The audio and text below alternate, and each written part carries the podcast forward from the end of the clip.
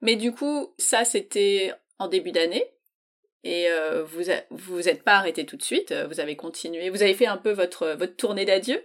Ben, en fait, ce qui s'est passé, c'est que donc on a pris la décision pendant quelques mois. On a eu quelques mois de battement où on savait pas ce qu'on faisait. Donc, est-ce qu'on garde le bateau et on le met en location? Est-ce qu'on vend le bateau? Est-ce qu'on qu'est-ce est-ce qu'on on repart avec le bateau? Enfin, on savait pas. On était un peu en battement.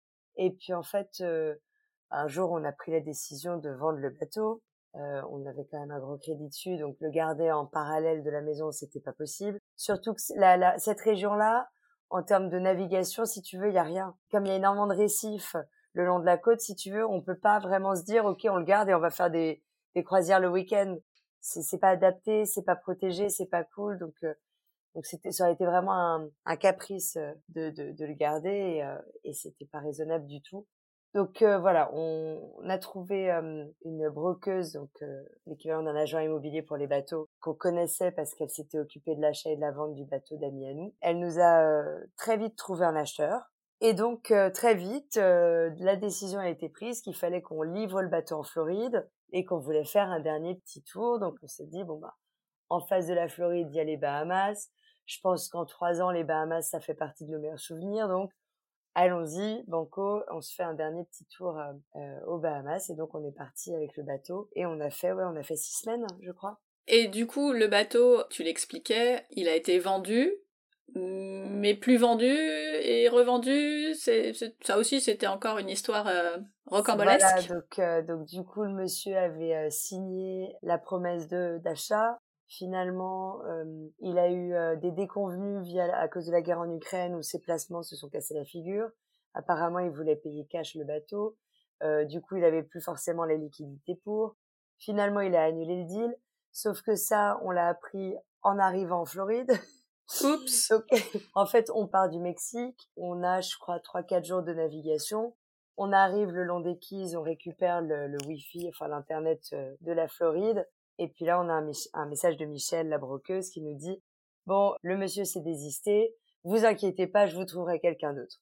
On se dit bon, trop cool. Résultat, on n'a plus la pression, on est tranquille, on peut profiter des Bahamas euh, tranquillement. Donc on continue, on quitte les on arrive en Floride et puis je crois qu'une semaine après, elle avait trouvé quelqu'un d'autre un Australien qui voulait absolument ce bateau. Euh, il y en avait pas en Australie. Du coup, bah, il pouvait venir euh, en Floride pour le voir, mais il pouvait pas venir avant fin juin de toute façon. Donc on s'est dit bon bah tranquille, nous au moins comme ça, on n'est pas pressé.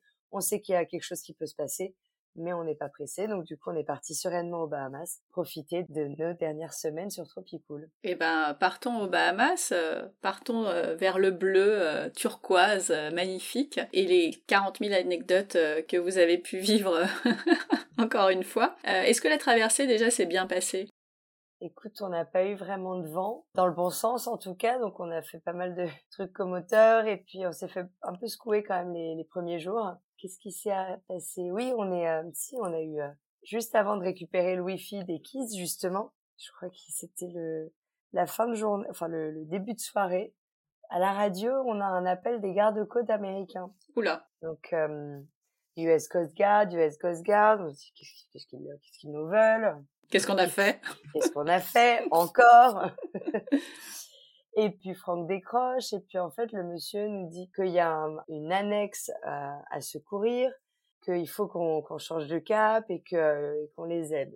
On dit ok. Donc eux nous contactent via leur hélicoptère qui est au-dessus de nous. Ah oui. Donc ils étaient eux déjà en, en étape de recherche et de sauvetage, machin, machin. Donc on se dit bon, il y a un hélico, c'est qu'il y a des gens à, secourir, c'est bizarre, enfin voilà. Donc on, on sait pas trop, ils nous disent absolument rien, évidemment, ils partagent pas du tout l'info, hein, euh, tu te doutes. Donc ils nous disent de changer de cap, la nuit tombe évidemment.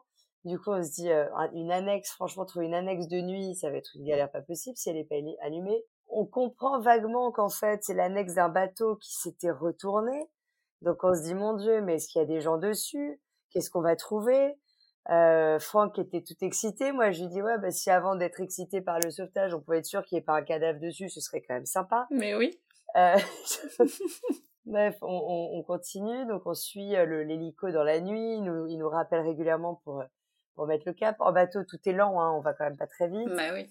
Donc, pour atteindre le point qu'il nous avait indiqué, je crois qu'on met une heure ou une heure et demie. Donc, l'excitation, si tu veux. Elle retombe assez vite. est toute relative, exactement. Et puis on arrive finalement où, eux avaient jeté une balise clignotante, donc on est avec notre énorme lampe torche pour essayer de trouver l'annexe en question. Et puis bah on trouve l'annexe en, en question.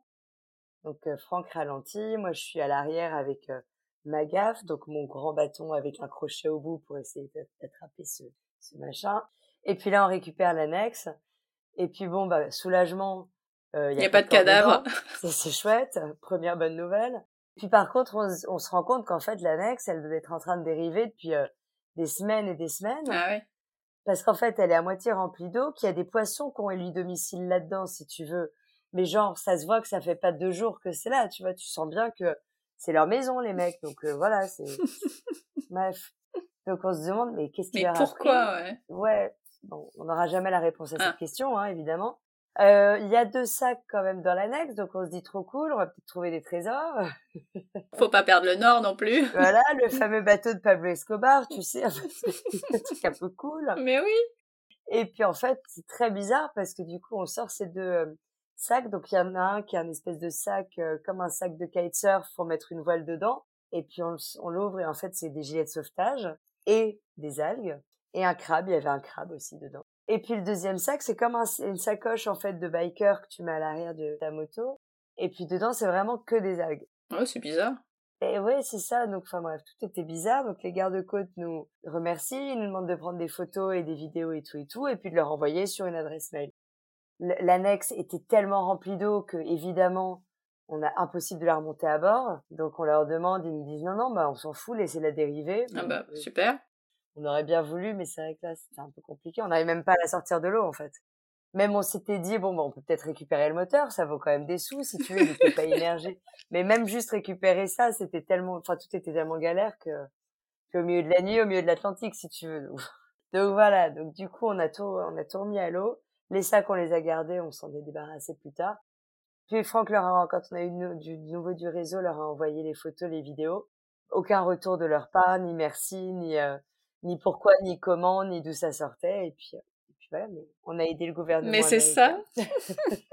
c'est pas donné à tout le monde. Non, non, non, je pense que c'est l'expérience qui nous arrivera plus jamais. Ah, mais ça va être plus compliqué euh, à Puerto Aventuras, de toute façon. Alors, au Mexique, si t'as affaire aux autorités, en général, c'est pas forcément dans ce contexte-là. T'as pas envie. Mais en général, ils demandent plutôt des sous que de l'aide. Bon, du coup, est-ce que euh, la traversée, euh, il s'est passé d'autres trucs ou vous êtes arrivé sans encombre euh, après ça? Non, écoute, après ça, non, on avait, on a fait un petit stop à Dry Tortugas parce qu'on voulait voir et que voilà. Puis finalement, on a été feignant, donc on a juste longé la côte, on a fait quelques photos vidéo. Tu sais, c'est comme ce truc, on se dit, on va visiter une ville, puis en voiture, et puis finalement, quand tu arrives dans la ville, tu descends pas de la voiture, tu fais juste le tour de la ville en voiture, puis tu continues. c'est bon, on a visité. C'était sympa. C'est bon, j'ai pris des photos. Allez, salut. bon, c'est que ça vous ça vous donnait pas plus envie que ça. Non, non, non. Bah, ça va, une ville, une île avec un fort, on en a fait quelques-unes aux États-Unis.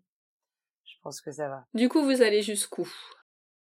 Donc, on se tâtait, est-ce qu'on s'arrête euh, dans les Keys, donc en Floride? euh, Et puis finalement, la météo euh, ne se lève pas trop parce qu'on attendait une tempête. Ah oui. La, la, la météo est plutôt calme, donc on se dit ok, on traverse direct jusqu'à Bimini, qui est euh, Bimini, c'est la première île des Bahamas, la plus proche en fait de la Floride. Mmh c'est euh, sur cette île qu'on va faire nos nos formalités d'entrée dans le pays, puisque comme tu le sais, à chaque fois qu'on arrive dans un pays, il faut qu'on aille euh, déclarer le bateau auprès des douanes et euh, nos passeports, faire tamponner nos passeports auprès de l'immigration. Mais là, c'est simple, parce que ça a pu être compliqué euh, à d'autres endroits.